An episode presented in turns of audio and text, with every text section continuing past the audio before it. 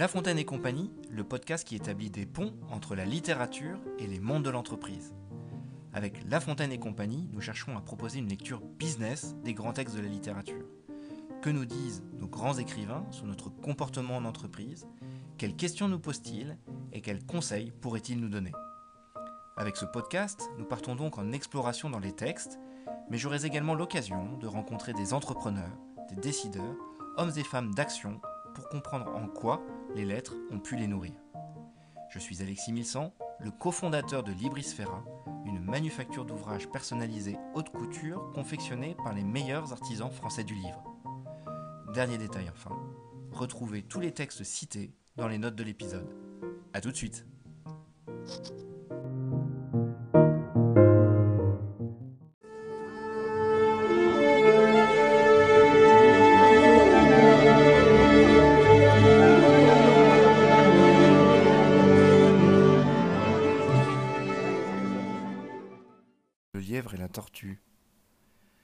sert de courir, il faut partir à point. Le lièvre et la tortue en sont un témoignage. Gageons, dit celle-ci, que vous n'atteindrez point sitôt que moi ce but. Sitôt êtes-vous sage, répartit l'animal léger. Ma commère, il vous faut purger avec quatre grains des les bords. Sage ou non, je parie encore. Ainsi fut fait, et de tous deux on mit près du but les enjeux. Savoir quoi, ce n'est pas l'affaire, ni de quel juge l'on convainc. Notre lièvre n'avait que quatre pas à faire. J'entends de ceux qu'il fait lorsque, près d'être atteint, il s'éloigne des chiens, les renvoie aux calendes et leur fait arpenter les landes.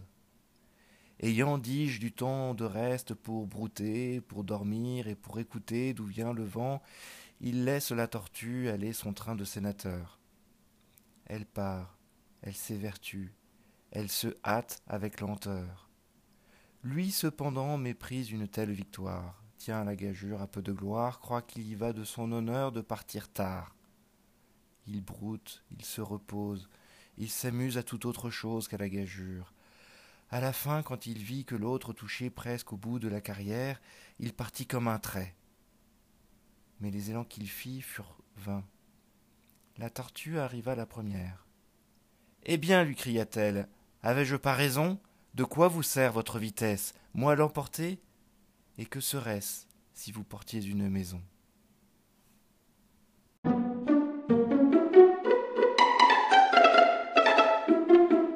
Ah, ben voilà, nous y voilà, le lièvre et la tortue. Une fable archi connue. Est-ce qu'on peut vraiment renouveler notre regard sur cette fable dont on connaît euh, le titre, l'histoire, peut-être un peu moins le texte exact, mais on fait difficilement plus connu euh, Qu'a-t-il à apprendre euh, de cette fable dans la vie en entreprise? On peut essayer de, faire l'exercice et euh, je vous propose qu'on aille doucement comme en spirale euh, dans cette fable. On peut commencer par s'interroger sur euh, cette renommée. À quoi tient la renommée de cette fable du lièvre et de la tortue? Pourquoi celle-ci plutôt qu'une autre?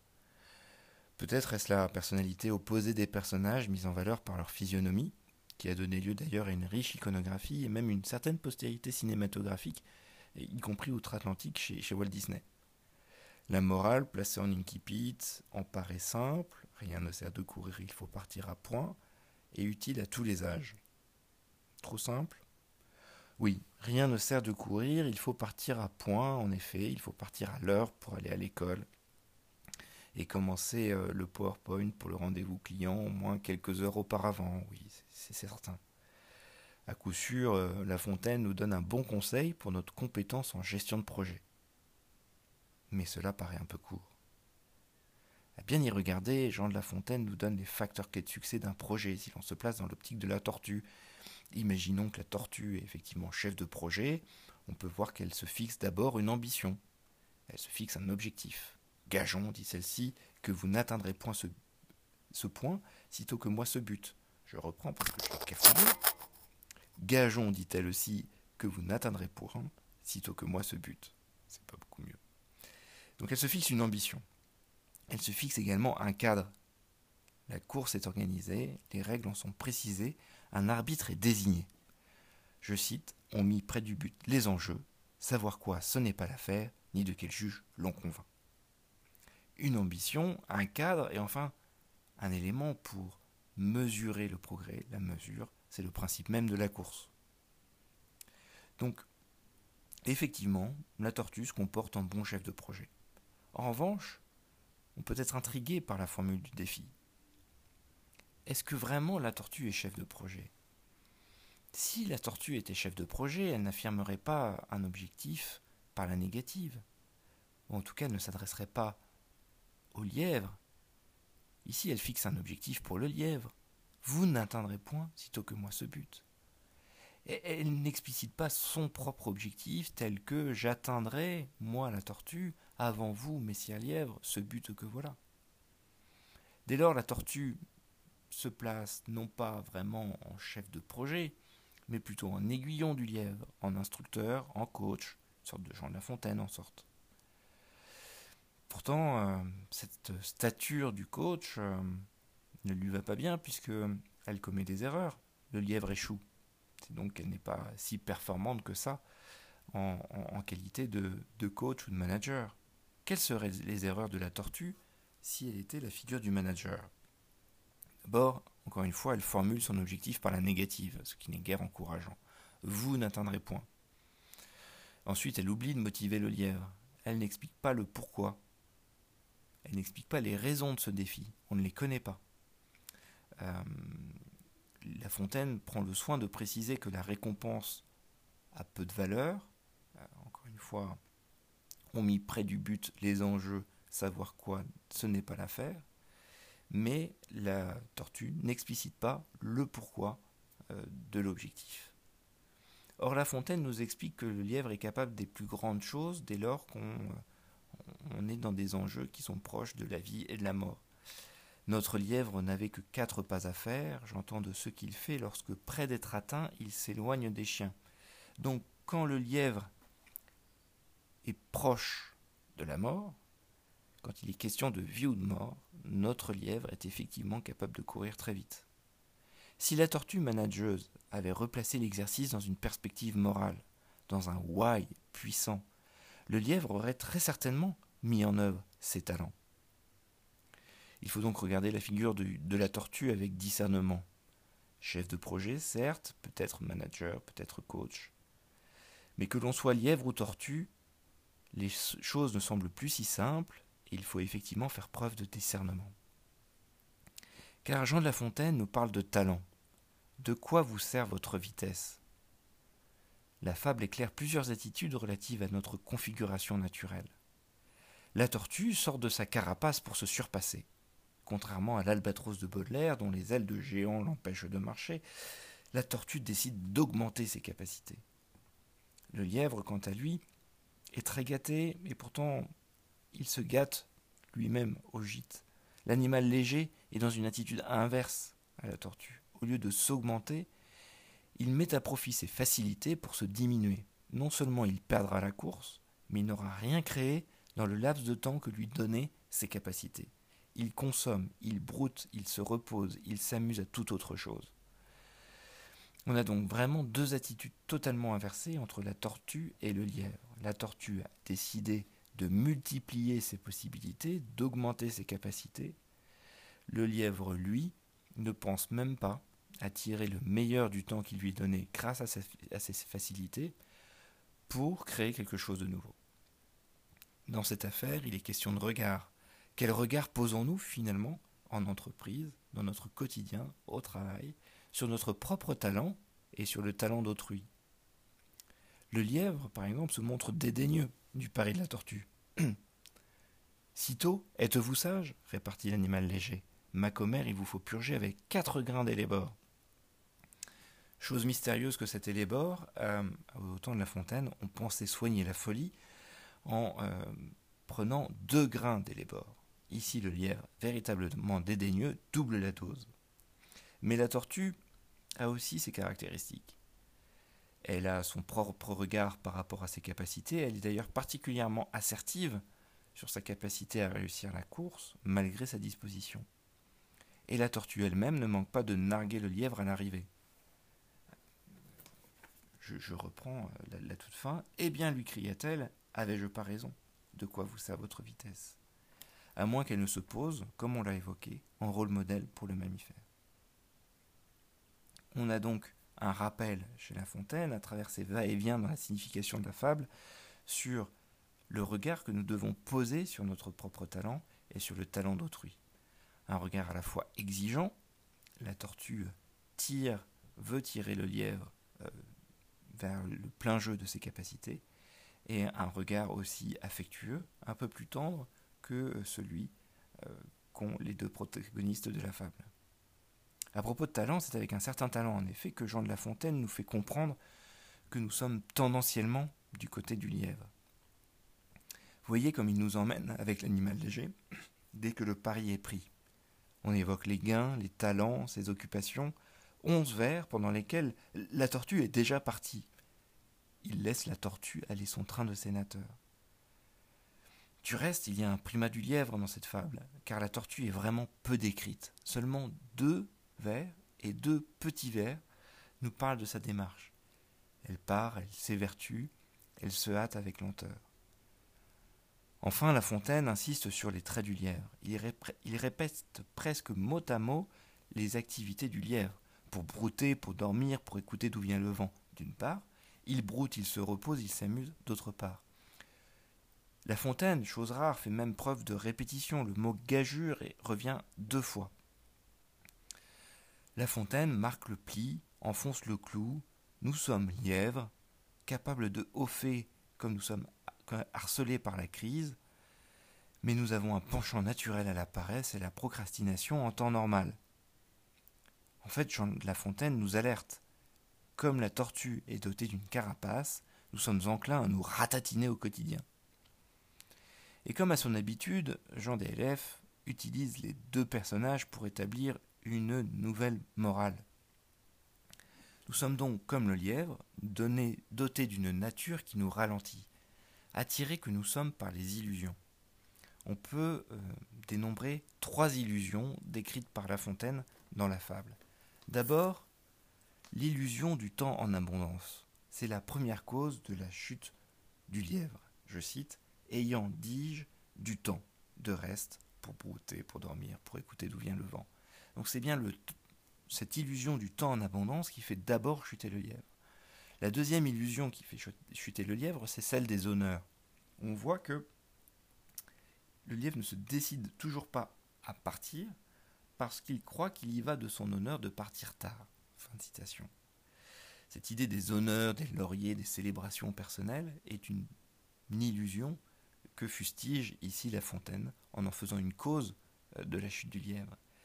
Troisième illusion, c'est celle des talents trop faciles. C'est ce qui emporte le tout qui justifie finalement la, paresse du lièvre et ne parvient à rien puisqu'il partit comme un trait, mais les élans qu'il firent furent vains in fine, les talents du lièvre ne lui permettront pas de se sauver. Nous sommes donc comme le lièvre, dotés d'une nature qui nous ralentit, attirés que nous sommes par au moins trois illusions, celle du temps en abondance, celle des honneurs, celle des talents trop faciles. Mais comme la tortue, nous pouvons nous surpasser, nous pouvons surpasser notre nature, augmenter nos capacités en osant le défi, en mesurant nos progrès, on l'a vu, et en faisant preuve de détermination obstinée. Néanmoins, on l'a vu encore, comme elle n'est pas parfaite, cette tortue, nous pouvons reprendre le meilleur du lièvre, car il y a fort à parier que La Fontaine aimait lui aussi à écouter d'où vient le vent. Car on l'aura compris, La Fontaine nous invite à une méditation qui dépasse la gestion d'un simple projet. Le dernier vers, comme souvent, élargit la réflexion. Moi l'emporter, dit la tortue, que serait-ce si vous portiez une maison? Porter une maison, c'est avoir la responsabilité d'une collectivité, qu'elle soit familiale, on parle de la maisonnée, ou entrepreneuriale. Ne parle-t-on pas de maison pour évoquer une entreprise? La maison un la maison bidule. En remontant le texte, on s'aperçoit que La Fontaine nous aura pas à pas extirpé d'une compréhension trop étriquée du premier vers. Rien ne sert de courir, il faut partir à point. Car il nous dit, au milieu de la fable, l'autre touché presque au bout de la carrière. Ce que joue la tortue, ce n'est ni plus ni moins sa carrière, son parcours de vie. On est définitivement loin d'une leçon sur la ponctualité. On cherche une philosophie de vie qui nous permette de laisser une trace. En filigrane, on devine ici une pointe de stoïcisme. La tortue donne tout, s'obstine, va puiser vraisemblablement dans les tréfonds de ses ressources, bref, elle vit sa course comme si c'était la dernière.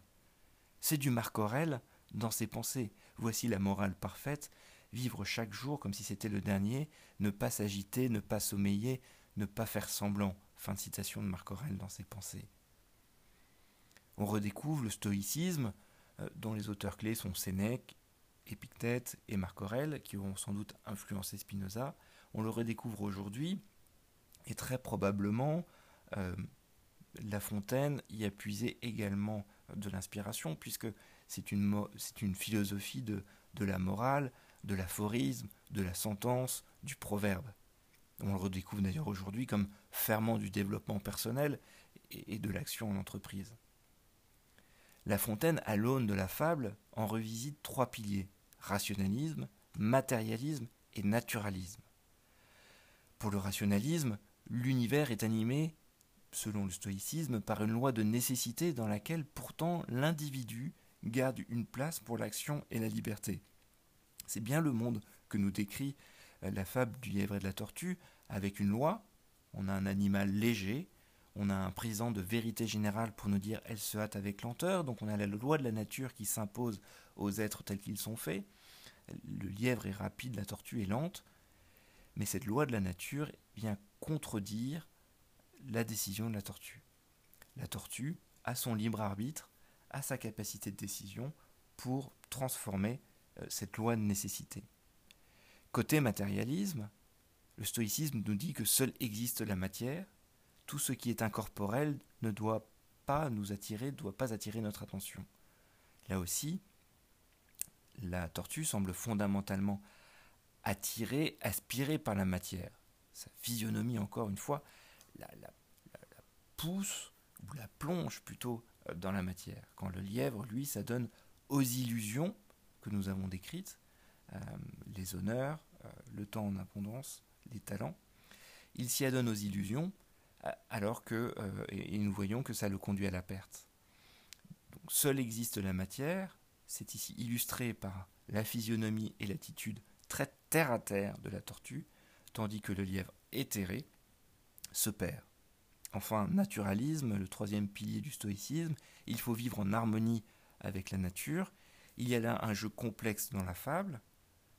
Euh, d'abord, euh, l'inscription dans un dialogue d'animaux euh, peut nous plonger effectivement dans cette notion de naturalisme, mais on a vu que Jean de La Fontaine nous montre que notre nature paresseuse est bien un maître pour nous, mais qu'il en connaît les ressorts dès que nous sommes aux abords de la mort. C'est-à-dire que nous avons une nature paresseuse que nous savons subliminer dès lors qu'il y a un enjeu moral. Comme nous le démontre la tortue, notre nature est sans doute bien plus que nous en percevons. Tout ceci est bien plus complexe. Nous avons une capacité de transformation dès lors que nous prenons conscience d'un certain nombre de choses. Ce que nous décrit Jean de La Fontaine, c'est en réalité une tension ou un équilibre subtil entre ces trois pôles. Nous avons un pouvoir de transformation, c'est le rationalisme, pour créer dans la matière et l'ordre des choses, le matérialisme, mais nous devons prendre garde aux illusions d'une surpuissance sur la nature, le naturalisme, car la victoire de la tortue reste acquise sur les déboires du lièvre.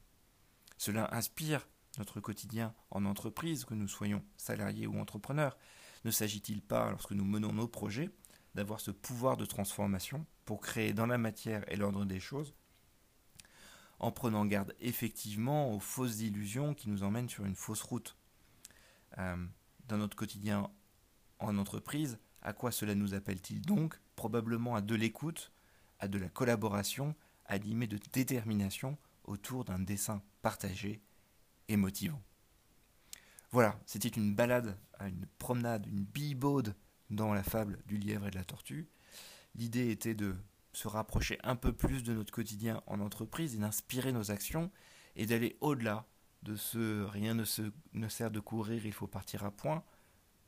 La ponctualité est importante et la politesse des rois. Néanmoins, a priori, La Fontaine a voulu nous emmener un peu plus loin. La citation que je garde de cette, fable, de quoi vous sert votre vitesse? Euh, Effectivement, c'est là aussi où, où la fable d'abord prend un enjeu nouveau. Mais surtout, prise à part, cette question euh, vient nous tarauder dans un monde qui tourne de plus en plus vite. De quoi nous sert notre vitesse? Lorsque, en entreprise ou, chez soi, nous faisons des gains de productivité, que faisons-nous de ce temps qui nous est donné? On a vu que le lièvre euh, n'avait rien créé du temps euh, qu'il avait gagné par ses facultés. Là, La Fontaine vient nous poser cette question morale. À partir du moment où nous avons du temps, à partir du moment où nous avons du talent, à quoi cela nous sert-il?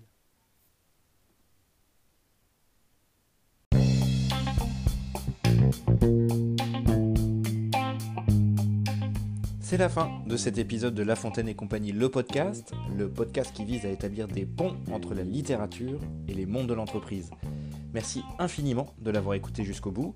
Si vous aussi, vous appelez de vos voeux plus d'humanité, au pluriel, dans les entreprises, aidez à faire connaître La Fontaine et compagnie avec la fameuse note 5 étoiles et le commentaire bienveillant sur votre application podcast.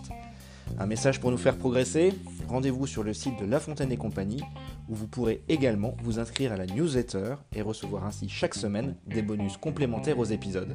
Un immense merci et à la prochaine